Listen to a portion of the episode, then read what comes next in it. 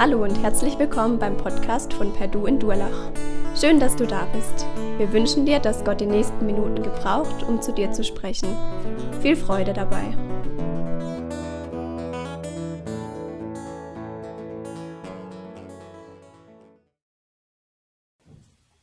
Okay, einen wunderschönen guten Morgen auch von meiner Seite. Schön hier zu sein, euch alle zu sehen. Auch schön an alle diejenigen, die vor dem Bildschirm sitzen. Mal gucken, wie ihr schon da seid. Ich sag einer für alle. Ah, nicht schlecht. Bisschen verhalten. Ich weiß nicht, ob ihr es vor dem Bildschirm mitbekommen habt. Nicht schlecht. Also ja, das kennen wir, gell? Einer für alle und dann alle für einen. Diesen Zweizeiler. Kennt man von den Musketieren oder ich kenne vom Fußball. Ähm, also im Mannschaftssport noch vom Anpfiff. Macht man Kreis und dann heißt es einer für alle und die ganze Meute einer für alle. Ich kenne diesen Zweizeiler immer nur zusammen. Das ist für mich untrennbar, gehört das nicht zusammen. Aber unser Predigtext macht genau das heute. Heute steht nur da einer für alle. Und was damit auf sich hat, das wollen wir heute angucken. Und ob wir darauf eigentlich was antworten sollten. Oder vielleicht das einfach nur so stehen lassen können. Der Predigtext von heute ist ähm, im 2. Korinther 5, die Verse 14 bis 21. Und wir beschäftigen uns heute mit der Tat. Wir haben das vorne, vorhin an dem Bild auch schon gesehen wie der Tat von Jesus am Kreuz. Und wir werden den Text in drei Punkten anschauen. Einmal, ähm, seine Tat schenkt mir Leben, der erste. Dann der zweite Punkt, seine Tat bestimmt, wer ich bin. Und der dritte Punkt, seine Tat beruft mich. Legen wir los. Erster Punkt, seine Tat schenkt mir Leben. Ich lese vor die Verse 14 und 15 und dann noch 18 und 19. Denn es ist die Liebe von Christus, die uns antreibt. Wir sind nämlich zu der Überzeugung gelangt, wenn einer für alle gestorben ist, dann sind damit zugleich alle gestorben. Christus ist für alle gestorben, damit die Lebenden nicht länger nur für sich selbst leben, sie sollen jetzt vielmehr ganz für den leben, der für sie gestorben ist und auferweckt wurde. 18. Das alles kommt von Gott. Durch Christus hat er uns mit sich versöhnt und er hat uns den Dienst übertragen, die Versöhnung zu verkünden. Ja, in Christus war Gott selbst am Werk, um die Welt mit sich zu versöhnen. Er hat den Menschen ihre Verfehlungen nicht angerechnet.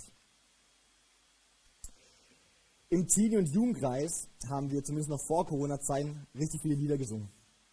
Und da gab es auch ein paar Lieder, die hatten eine richtig steile Aussage, fand ich. Zum Beispiel das Lied, ähm, das kennt ihr, mit allem, was ich bin, will ich dich loben. Boah, das ist schon eine, eine starke Aussage. Oder das Lied, mein ganzes Leben, da heißt, ich gebe dir mein Herz und alles, was ich bin aus Aussagen mit echt steilen Aussagen, wo ich für mich manchmal so dachte, boah, kann ich das so sagen, ey? Ist es so? Ist es echt mein Zustand? Und ich habe es dann oft so gemacht, dass ich es eher so als Gebet und Bitte gesungen habe, als Wunsch, dass Gott mich doch dazu formt und macht. Als ich in Vers 14 angeguckt habe, äh, mit dem Paulus im Staat, da ging es mir ganz ähnlich. ähnlich. Da sagt er, denn es ist die Liebe von Christus, die uns antreibt. Ein Zustand. Er sagt, seine Grundmotivation ist es die Liebe von Christus in allem, was er tut. Nur Wunschträumen von Paulus oder mehr? Kann er das wirklich ernst gemeint haben? Wir gucken mal in die Verse, die darauf folgen. Paulus beschreibt hier zwei Zustände, zwei Arten des Lebens. Wir lesen hier von den Lebendigen und was sie tun bzw. was sie nicht tun sollten. In anderen Übersetzungen steht da wirklich altes und neues Leben. Das neue Leben, von dem Paulus schreibt, es zeichnet sich dadurch aus, dass man für jemanden lebt, nämlich für Jesus Christus. Meine Frau Luisa, die hat vor äh, drei, vier Wochen mal eine Babyschauer organisiert für eine gute Freundin. Ich weiß nicht, ob ihr alle wisst, was eine Babyschauer ist. Also ihre Freundin war schwanger und genau, hat vor ein paar Tagen ein Kind bekommen, aber war da hochschwanger.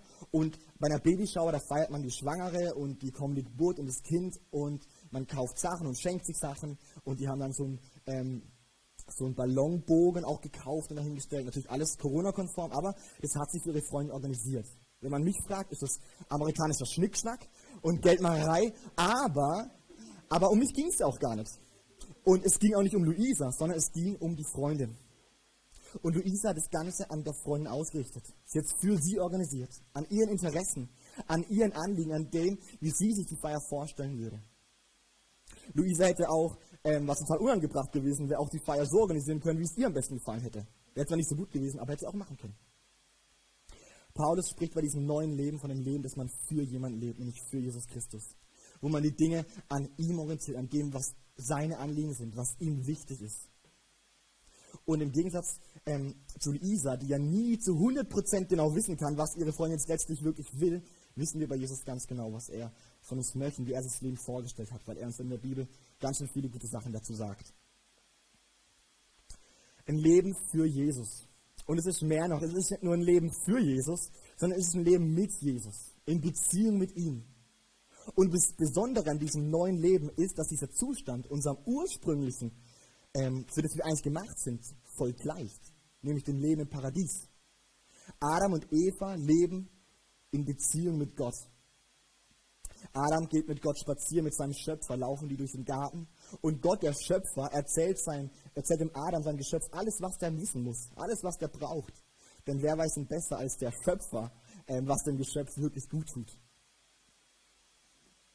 Und das ist das Leben, was Paulus hier meint. Ein Leben in Beziehung mit Jesus, ein Leben für Jesus, an ihm, an ihm ausgerichtet, an dem, was ihm wichtig ist, an sein Anliegen. Aber das Leben zeichnet noch was ganz, noch was ganz anderes aus, dieses neue Leben. Nämlich, dass man eine freie Wahl hat. Man kann nämlich die Dinge an Jesus ausrichten, Entscheidungen treffen, an denen Jesus das vorstellt, man kann es aber auch nicht machen. Und es war Gott wichtig, weil nur wer eine Wahl hat, der kann sich auch für etwas entscheiden, nämlich für ihn. Und diese Freiheit, das ist das, was Adam und Eva von der Schlange, wir kennen die Geschichte, angestachelt, quasi nutzen, ausnutzen. Ihnen reicht es nicht mehr, ähm, ihnen reicht der Zustand, den sie haben, nicht mehr. Diesen eigentlich sinngebenden, perfekten Zustand in der Gegenwart Gottes, sondern sie wollen mehr. Sie begehren auf und wollen sein wie Gott. Und sie sündigen und sie nehmen von der Frucht. Und sie machen es anders, als Gott es ihnen vorgegeben hat.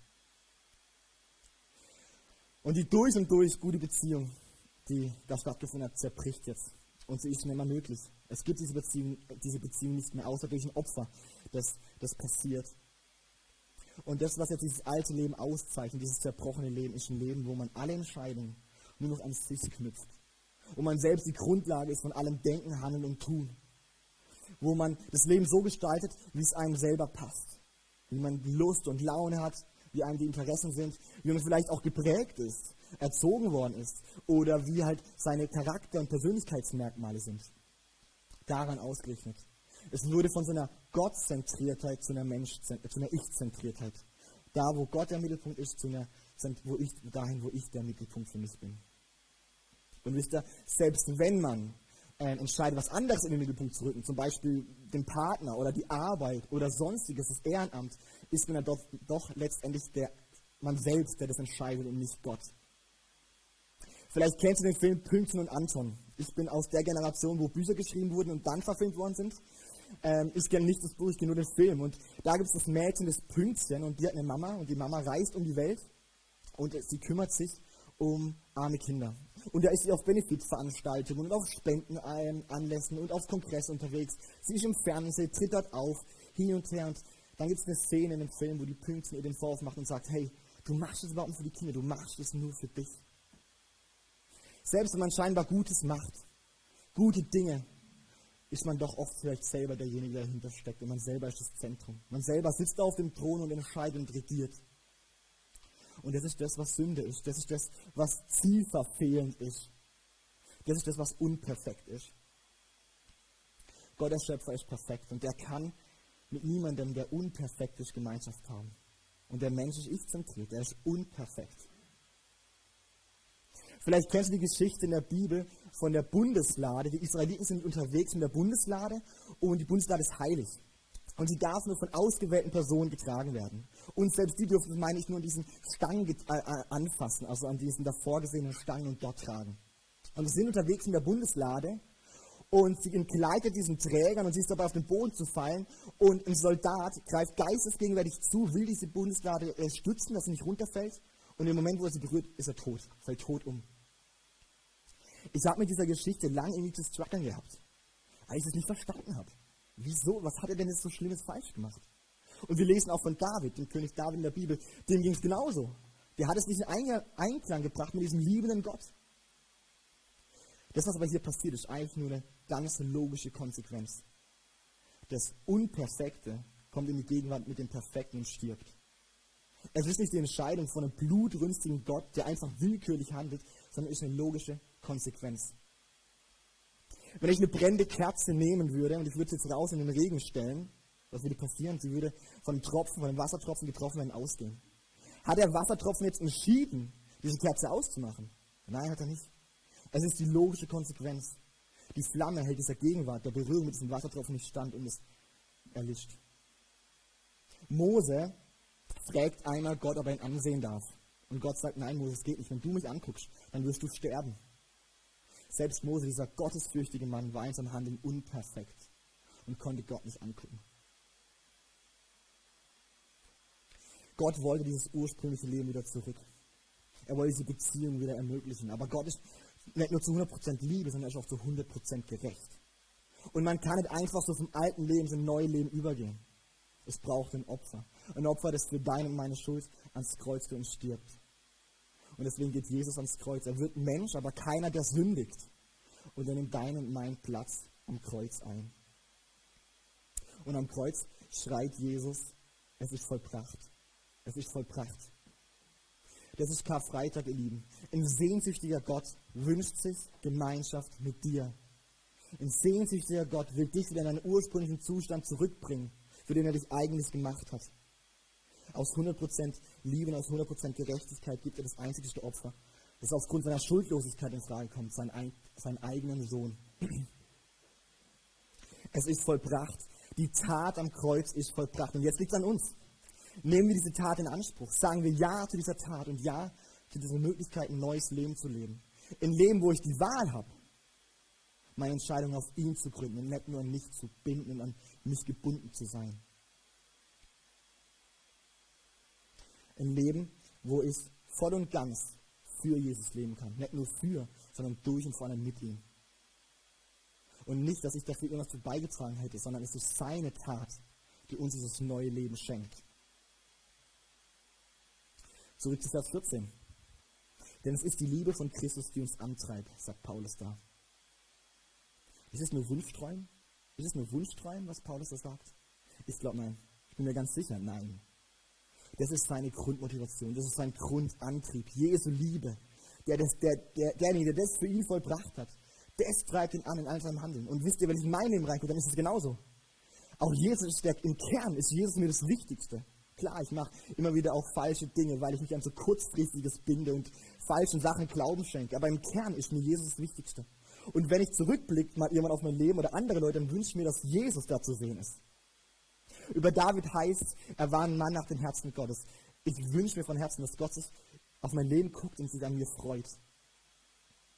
Und ich kann nichts dafür, dass er mein Grundantrieb ist. Ich habe nichts dazu beigetragen. Auch Paulus hat nichts dazu beigetragen, dass die Liebe Jesu seine Grundmotivation ist. Nein, denn es ist seine Liebe, seine Tat, die uns das neue Leben schenkt. Gehen wir in den zweiten Punkt. Seine Tat bestimmt, wer ich bin. Ich lese uns den Vers 16. Daher beurteilen wir von nun an niemanden mehr nach menschlichen Maßstäben. Auch Christus nicht. Selbst wenn wir ihn früher nach menschlichen Maßstäben beurteilt haben. Osterzeit ist ja eigentlich Zeit der Schlagzeilen. Zeit der Printmedien, wo die Ostergeschichte auseinandergenommen wird. Und nicht nur, nicht nur die Ostergeschichte an sich, sondern natürlich auch Jesus, die Person Jesus.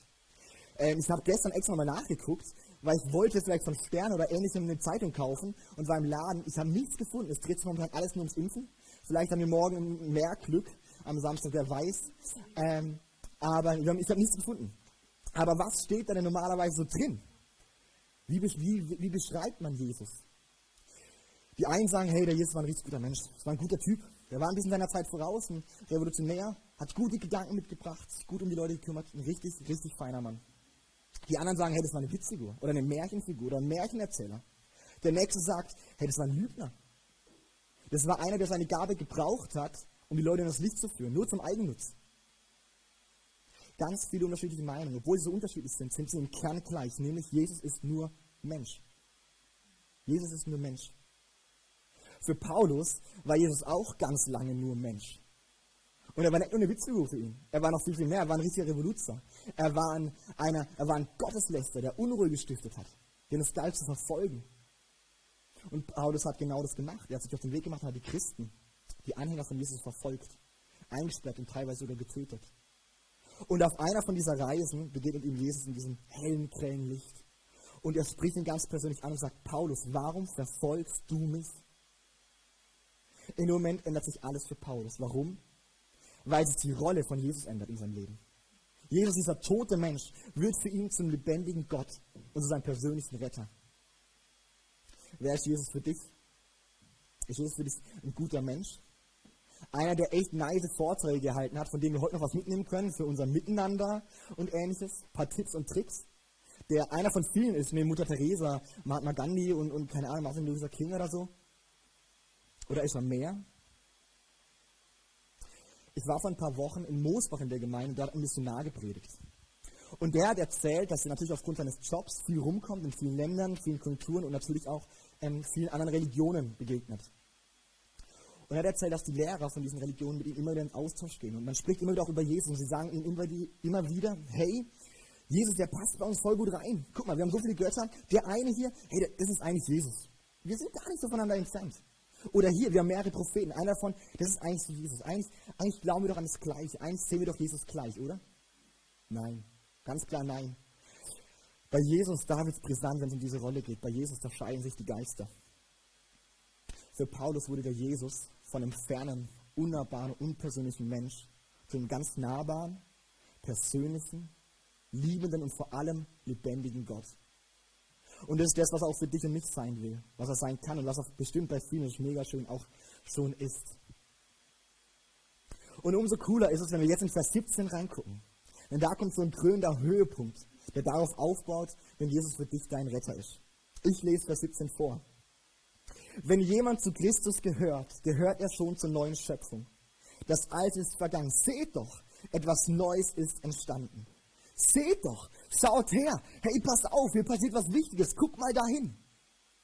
Dieses Seht doch, ähm, das erinnert mich an meine Neffen. Ich habe drei Neffen, die sind alle drei richtig cool. Vielleicht bin ich auch ein bisschen voreingenommen, aber ähm, ich feiere die ganz arg. Und immer wenn die irgendwas Besonderes machen, wie zum Beispiel eine Tour mit Bauklötzen bauen oder einen neuen besonderen Sprung auf dem Trampolin können, dann kommt da auch so ein, seht doch, hey, guck her, schau das an, voll besonders. Oder der jüngste der drei, das ist unser Patenkind, dem haben wir zum Geburtstag einen Baggerschlafanzug geschenkt. Und bei uns läuft es so, meine Schwester, also die Mama der drei, die kauft die Geschenke, wir geben das Geld, dürfen das Geschenk überreichen und sind die Helden. Ein mega Konzept, kann ich nur empfehlen. Auf jeden Fall überreiche ich ihm oder überreichen wir ihm dieses Geschenk, er reißt auf, guckt es an und sagt in seinen wenigen Worten, die er kann, Bagger. Bagger aus vollem Herzen. Da steckt so viel drin, da steckt so viel drin, so, seht doch, guckt es an, wie besonders. Von was spricht Paulus hier? Was, worauf möchte er, uns aufmerksam machen? Was ist so besonders? Paulus sagt, wenn du zu Christus gehörst, dann gehörst du zur neuen Schöpfung. In anderen Übersetzungen heißt es hier, du bist eine neue Kreatur. Das alte Ich ist vergangen, das neue Ich ist entstanden. Wie kann das sein? Wie kann das passieren? In Vers 14 haben wir vorhin gelesen, wenn einer für alle gestorben ist, also Jesus für alle, dann sind damit zugleich auch alle gestorben. Wenn du zu Jesus gehörst, dann hat Jesus dich mit in den Tod genommen am Kreuz. Warum ist Jesus ans Kreuz gegangen? Jesus wollte die Sünde mit in den Tod nehmen. Der Point ist aber, der Mensch war durchzogen und durchdrungen von Sünde. Ich war mit meinem Freund Silas mal zwei Wochen im Urlaub. Und am Tag vor der Abreise, einen Tag davor, war er noch essen, asiatisch essen. Und schön vorbildlich hat er sich das, was übrig war, einpacken lassen in die Tupperbox. Und als wir abgereist sind, blieb die Tupperbox zu Hause auf dem Esstisch stehen. Ey, ihr könnt euch vorstellen, wie das aussah nach zwei Wochen. Da war nichts mehr zu sehen. Das war alles durchzogen von Schimmel. Komplett Schimmel. Das musstest du komplett wegwerfen. Keine Chance, das eine vom anderen zu trennen. Keine Chance. Komplett durchzogen vom Schimmel. Und genauso war es auch bei uns. Mensch komplett durchzogen von der Sünde. Und deswegen nimmt Jesus ihn mit in den Tod. Aber durch Jesus seine Auferstehung bleibt zwar unser altes Ich tot, aber unser neues Ich entsteht. Seht doch, etwas Neues ist entstanden. Was ist dieses Neue? Dieses Neue ist ein neues Sein, eine neue Identität.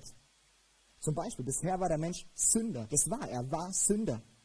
Und jetzt ist er gerecht, ein Gerechter. Das heißt, gerecht gesprochen, das heißt schuldlos. Du bist frei von deiner Schuld. Das ist dein Zustand. Macht es Sinn? Ist schwierig für uns, weil wir sind was anderes gewohnt. Mich fragen manchmal die Leute, weil sie wissen, dass ich leidenschaftlich gern Fußball spiele. Andi, was bist du eigentlich für ein Vereinsfan? Bist du KSC-Fan? Und dann rattert so in meinem Kopf. Dann denke ich nach, ja, wann ist man denn KSC-Fan? Wenn ich jetzt einen fragen würde, der würde sagen, Andi, wenn du dich nach einem KSC-Fan fühlst, ja, dann bist du KSC-Fan. Der andere sagt, Andi, also eine Dauerkarte ist Pflicht. Oder der nächste, also hast ein Trikot im Schrank. Also ein Trikot muss schon drin sein. Und der nächste sagt vielleicht, du frag mal deine Freunde. Wenn ich deine Freunde beschreiben würde als KSC-Fan, dann, dann bist du KSC-Fan. Wir sind gewohnt, dass das, was wir sind, davon abhängig ist, was wir tun, was wir denken, was wir fühlen oder was andere über uns sagen. Bei Gott ist es anders da. Nicht dein Handeln ist entscheidend, wer du bist, sondern sein Handeln. Seine Tat bestimmt, wer du bist. Weißt du, was du bist? Zum Beispiel bist du ein Heiliger. Fühlst du dich gerade heilig? Nein, ist egal. Du bist heilig. Du bist ein Bürger des Himmels. Ein Himmelsbürger. Geht es in deinen Kopf rein? Kann man sich das vorstellen? Nein, aber du bist es. Du bist vollkommen befreit und gerecht. Entspricht es meinem Handeln? Nein, aber ich bin vollkommen befreit und gerecht. Das ist mein Zustand. Und ich bin, du bist ein Kind Gottes. Das ist dein Zustand. Das bist du. Das ist deine Identität. Ihr Lieben, das zu begreifen fällt mir so oft so schwer. Und das zu glauben, das kriege ich nicht in meinen Kopf. Und mein Wunsch ist, dass wenn wir vielleicht heute aus dieser Predigt rausgehen, Gott an dem Punkt was ändert. Nämlich, dass wir aufhören, in Frage zu stellen, wer wir sind. Dass wir nicht mehr daran glauben, dass wir dessen, was wir tun, denken oder wie wir handeln. Sondern dass wir daran glauben, dass wir das sind, was er über uns sagt und was seine Tat über uns bestimmt hat. In der Bibel lesen wir noch von so einem anderen Seht her Wunder. Ihr kennt die Geschichte. Da gibt es den Gelähmten, der sein Leben lang auf dieser Matte liegt und gelähmt ist, nicht gehen kann. Und Jesus kommt zu ihm und heilt diesen Gelähmten. Er sagt ihm, ähm, steh auf und geh. Er versetzt diesen Gelähmten von diesem alten, von diesem gelähmten Zustand in einen neuen, in einen geheilten, in einen gesunden Zustand. Was wäre denn gewesen, wenn der Gelähmte nach der Heilung gesagt hätte, du Jesus, pass auf, alles schön und gut, aber ich fühle es gar nicht so. Ich bleib liegen.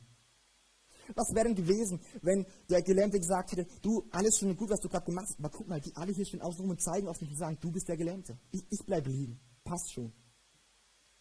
Hätte das, an was, hätte das irgendwas in seinem neuen Zustand geändert, dass er gesund ist? Rein gar nichts. Sein Verhalten kann nichts daran ändern, was er ist. Der Gelähmte macht es ganz richtig. Er hört auf Jesus. Jesus sagt, steh auf und geh. Er sagt, steh auf und geh und leb deinen neuen Zustand. Ich möchte mir ein Vorbild nehmen, ein Beispiel nehmen an diesem Gelähmten. Denn Gott sagt auch zu mir, Andi, hey, steh auf und leb in deinem neuen Zustand. Er ist eh da, unabhängig von dir unabhängig von deinem Sein, äh, unabhängig von deinem Denken, deinem Fühlen, deinem Handeln. Steh auf und lebe deinen neuen Zustand. Ich habe angefangen, losgelöst von meinem Handeln, von meinem Denken und Fühlen, Gott dafür Dank zu sagen, was ich bin. Sprech's laut aus. Sprich's au laut aus. Herr Jesus, ich bin heilig. Du hast mich heilig gemacht. Auch wenn ich mich nicht danach fühle. Ich bin gerecht. Ich bin frei von Schuld, auch wenn ich gerade eben mehr Mist gebaut habe. Sag die Dinge laut. Ich bin ein Kind von dir. Denn du bist nicht dein Denken, dein Handeln und dein Fühlen. Was du bist, bist du nicht durch dich, sondern durch ihn, durch seine Tat. Gerecht, heilig, geliebt, sein Kind. Ihr Lieben, seine Tat bestimmt, wer ich bin. Wir kommen zum letzten Punkt. Seine Tat beruft mich. Ich lese 18 bis 21.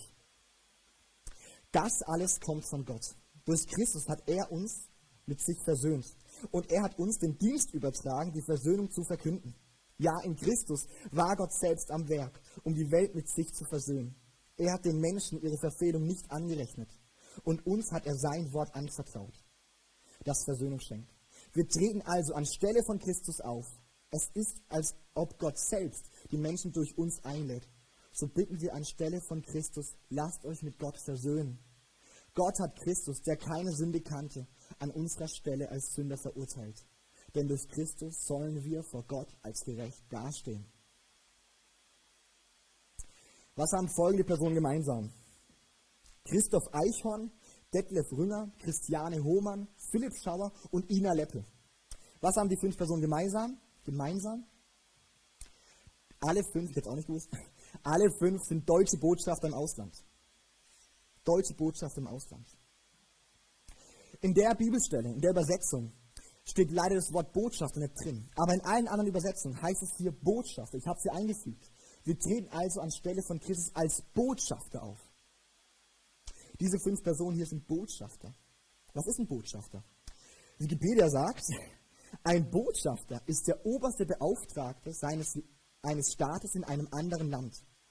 Er ist der persönliche Repräsentant des Staatsoberhauptes seines Landes. Hey, das ist ein krass wichtiger Job. Ein Botschafter ist der oberste Beauftragte von seinem Land und seinem Staatsoberhaupt in einem anderen Land. Er repräsentiert sein Land, sein Staatsoberhaupt in einem anderen Land. Wenn es so ein krass wichtiger Job ist, warum sagen uns dann die ganzen Namen nichts, von denen ich es gerade eben hatte? Weil sie nicht in ihrem eigenen Namen auftreten. Sie treten im Namen von dem Land auf, von ihrem Staatsoberhaupt auf. Ihr Handeln fällt auf denjenigen zurück, für den sie eintreten. Ich habe mal geguckt von der deutschen Botschaft, ob es da auch mal so ein paar Sachen gab, die schiefgegangen sind. Da lesen wir zum Beispiel vom Datenskandal der deutschen Botschaft in Ankara oder der Schwarzgeldkasse der deutschen Botschaft in Paris oder dem Korruptionsverdacht gegen die deutsche Botschaft in Nigeria.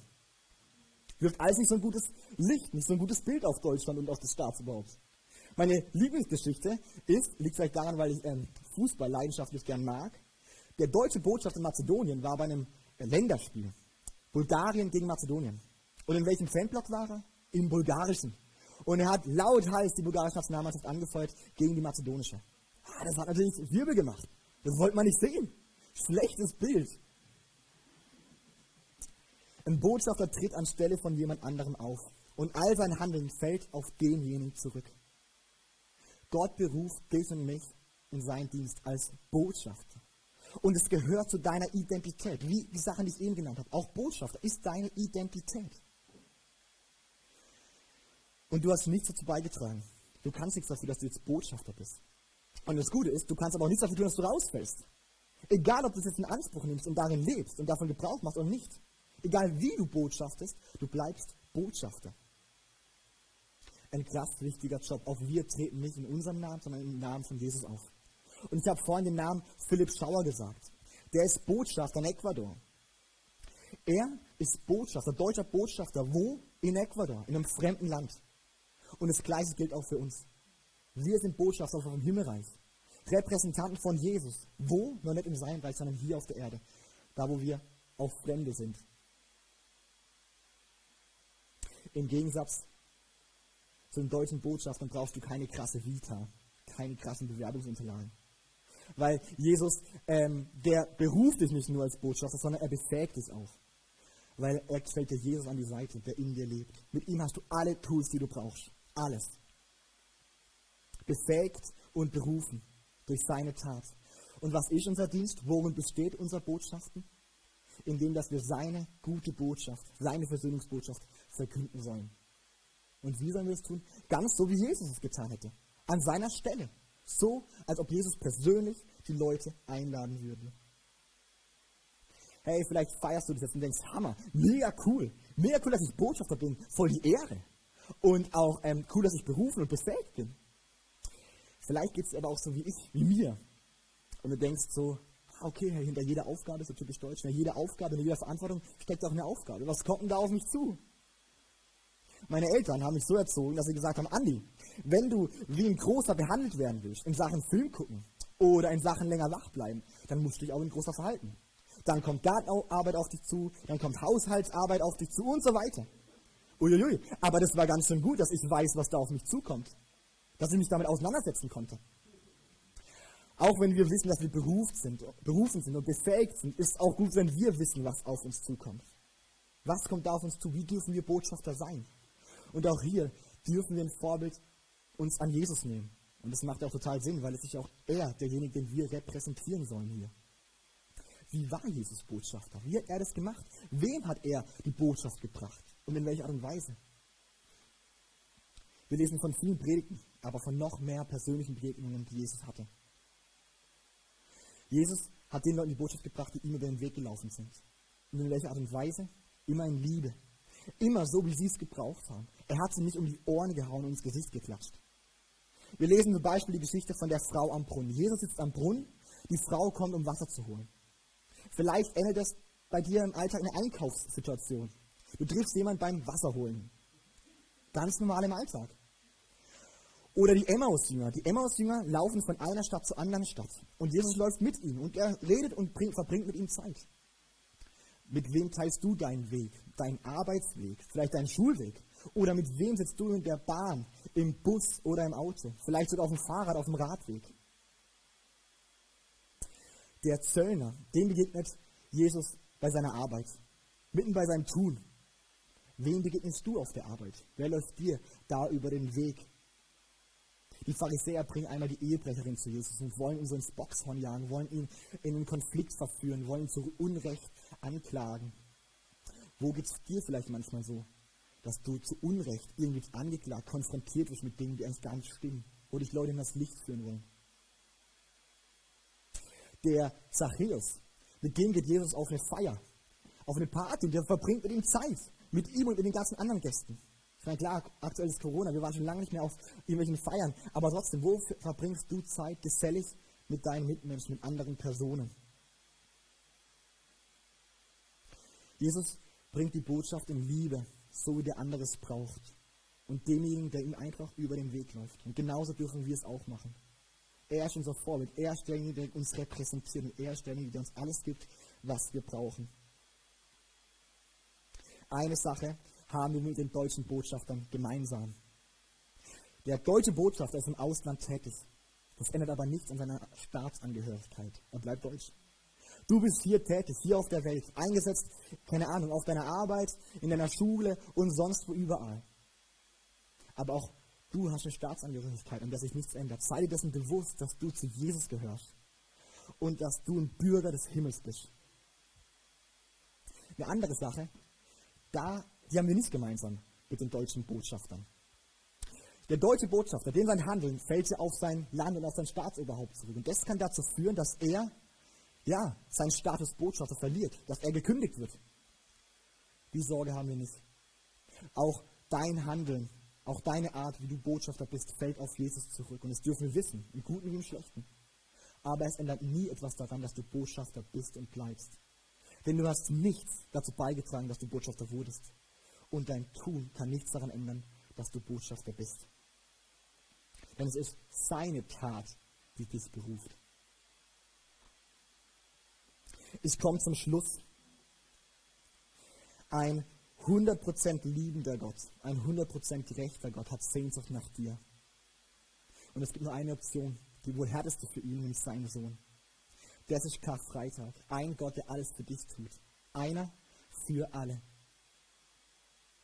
Seine Tat schenkt neues Leben. Ein Leben befreit von der Ich-Zentriertheit hin zu einer Gott-Zentriertheit.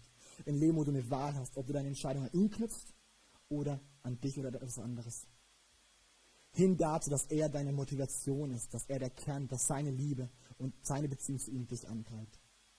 Seine Botschaft bestimmt, wer du bist. Nicht mehr dein Tun, Denken oder Handeln und Fühlen zeichnet aus, wer du bist, sondern das, was er über dich sagt, das, was er getan hat. Seine Tat bestimmt, wer du bist. Heilig, gerecht, Kind, geliebt. Und seine Tat beruft dich und mich. Seine Tat beruft mich. Du bist Botschafter. Sei, was du bist. Nimm es an. Sag Ja dazu. Begegne den Leuten, die dir über den Weg laufen. In Liebe. In dem Wissen, dass das, was du tust, auf Jesus zurückfällt. Einer für alle. Ein Satz, den man jetzt einfach so für sich stehen lassen kann.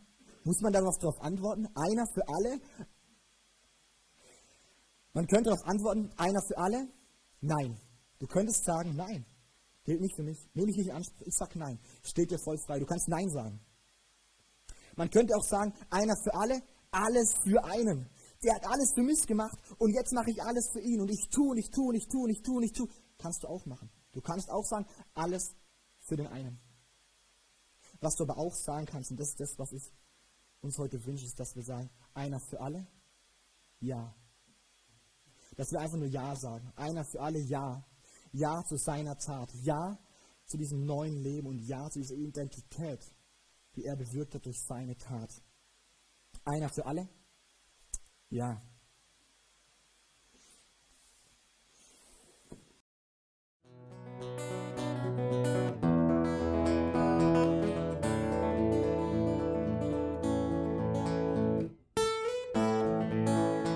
Wir hoffen, der Podcast hat dir weitergeholfen. Falls du noch Fragen hast, besuche gerne unsere Homepage unter www.per-du.church. Hier findest du alle wichtigen Infos zur Gemeinde und zum Glauben. Tschüss und bis zum nächsten Mal.